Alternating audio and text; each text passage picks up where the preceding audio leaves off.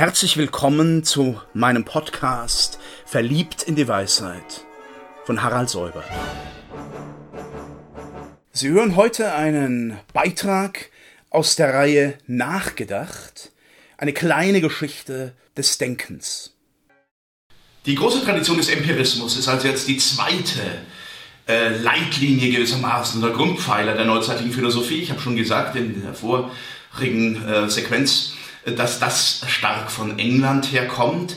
Nicht ganz zufällig, man kann ja aus historischen Bedingungen nicht einfach ein Denken erklären, das wäre ein Reduktionismus, aber man kann sie auch nicht einfach ignorieren. Es besteht eben in England eine konstitutionelle Monarchie, es besteht eine lange parlamentarische Tradition und es besteht daneben eine eingefahrene, eingeführte bürgerliche Gesellschaft, eine Civil Society. Das ist eben auch das Umfeld, in dem dann ähm, ethischer Pragmatismus, äh, Liberalismus sehr viel stärker vorausgesetzt werden können. Man muss nicht alles in den letzten Gründen deduzieren, man kann auf das Selbstverständliche zurückgreifen. Und ich fange das vielleicht mal an von der ethischen Seite her.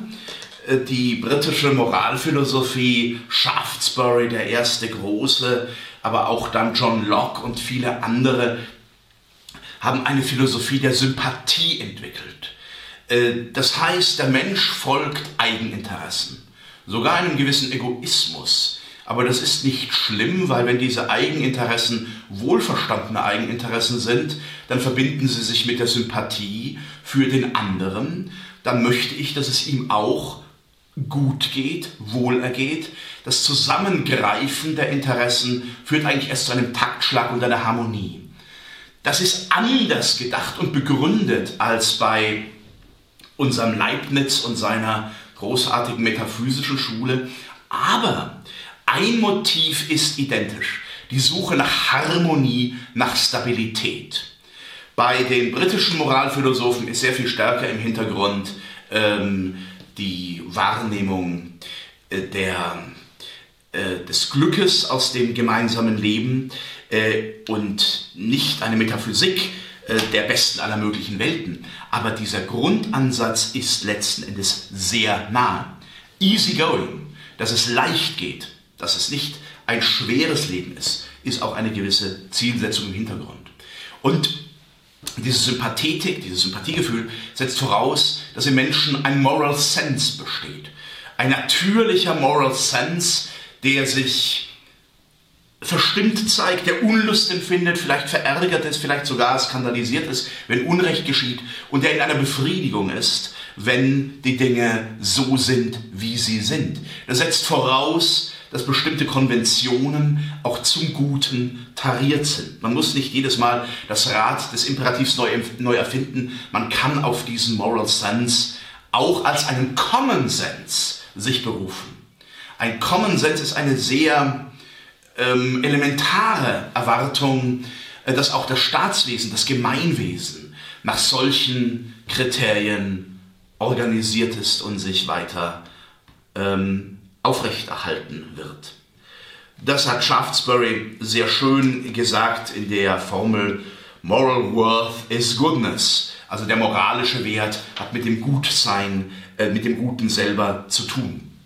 Ein Bild, das Ihnen immer wieder begegnet, diese Sympathiephilosophie, ist das Rudern. Äh, es gibt ja in Oxford und Cambridge diese tollen Ruder, Gemeinschaften, die dann gegeneinander antreten, auch etwas seit Jahrhunderten gängig ist, was es heute gibt übrigens, auch Traditionen, die äh, niemals abgebrochen sind. Äh, und da sagen die Philosophen, so ähnlich ist es mit dem Common Sense. Jeder hat einen Taktschlag mit seinem Ruder, aber diese Taktschläge sind zugleich ineinander abgestimmt, aufeinander abgestimmt. Je mehr Erfahrung man hat, Empirie, mit dem gemeinsamen Rudern, umso harmonischer vollzieht sich dann auch diese Fahrt und umso besser greifen die Ruder ineinander. Das ist eben auch diese höfliche Konvention, wohingegen die Deutschen äh, so sie noch ein metaphysisches Volk waren und eine metaphysische Philosophie ausgeprägt haben, äh, eigentlich äh, den Satz von Goethe immer wieder bestätigen im Faust. Im Deutschen lügt man, wenn man höflich ist. Das ist in England anders und in Frankreich auch anders. Ähm, auch so ein gewisser Konservatismus, den man weniger, äh, weniger betonen muss, als dass man ihn selbstverständlich lebt. Und ähm, vor diesem Hintergrund begegnen uns jetzt diese großen Gestalten, dann John Locke, mit dem fangen wir vielleicht mal an. John Locke war in ähnlicher Weise ein Universalgelehrter, ein Universalgenie, könnte man fast sagen, wie Leibniz. Aber mit einer anderen äh, Struktur des Denkens. Er war gleichzeitig Gelehrter, Ökonom, Mediziner, Naturforscher und natürlich Philosoph. In seiner Zeit hat man ihn einen neuen Aristoteles genannt. Das war ihm ein zu hohes Epitheton. Na, das wollte er nicht. Aber wenn man ihn Menschenfreund nannte, Philanthropos, ähm, mit dem griechischen Wort, dann hat er das sich gerne gefallen lassen. Als Arzt war ein enger Wegbegleiter von Shaftesbury, auch als Shaftesbury ins Exil gehen musste, in der Stuart-Zeit und dann in Holland lebte.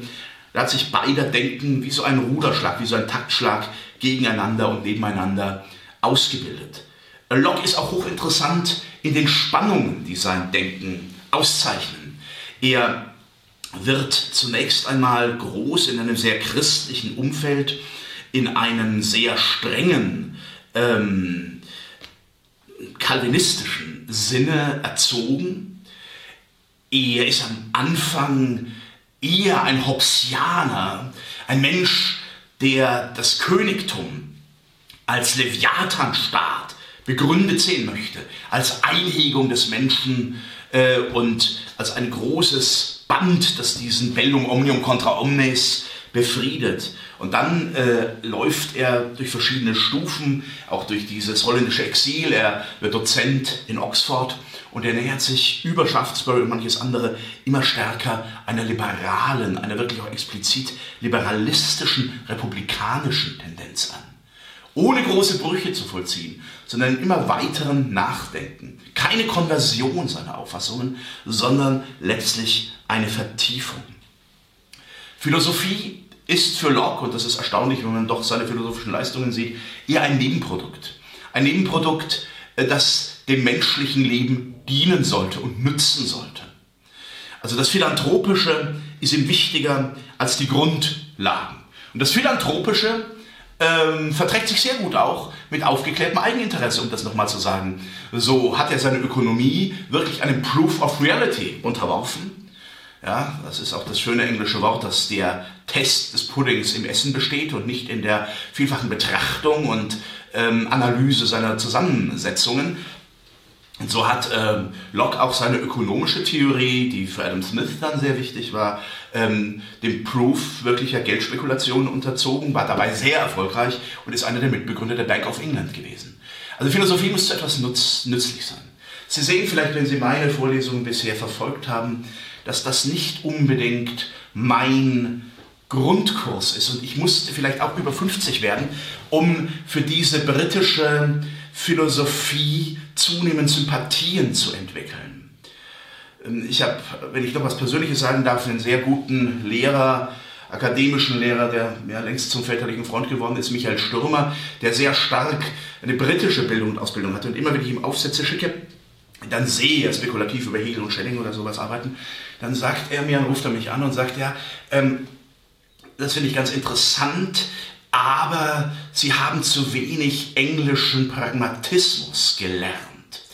Ähm, naja, ich nehme das durchaus ernst und ich sehe es jetzt ähm, durch diese Philosophen, dass sie da durchaus auch etwas haben, was wir nicht haben. Balance of From Beyond ist ja England gewesen, immer Großbritannien für die Machtkonstellation in Mitteleuropa, äh, für die Gleichgewichtskonstellationen. Äh, wir brauchen diesen Balancer durchaus auch in der Denk- und Philosophiegeschichte. Nun zu Locke. Äh, für die deutschsprachige Rezeption hat sehr stark seine Erkenntnistheorie gewirkt.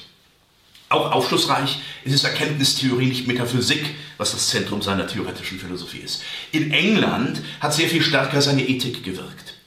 Was die Erkenntnistheorie angeht, so versteht er den menschlichen Geist als Tabula rasa. Zunächst einmal ist dieser Geist leer und nur durch Erfahrung durch Wahrnehmungen, Perceptions wird etwas hineingenommen in diesen Geist. Die Tafel wird beschrieben. Das war der große Konfliktpunkt zwischen Locke und Leibniz.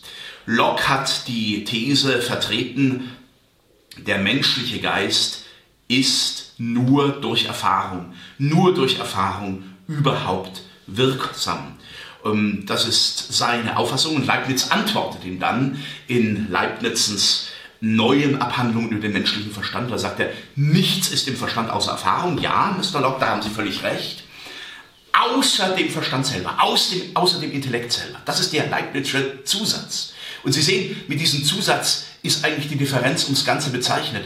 Habe ich so etwas wie eingeborene Ideen, Idee innate, ist eigentlich schon das Kind, wenn es geboren wird, voller Anlagen, ist da vielleicht schon im platonischen Sinn die ganze Ideenwelt verborgen, die nur noch majeutisch gehoben werden muss? Oder ist es wirklich eine leere Tafel, in die dann durch Erfahrung, Experiment und zunehmende Forschung etwas hineingeschrieben wird, sodass die Klugheit nach und nach erworben wird?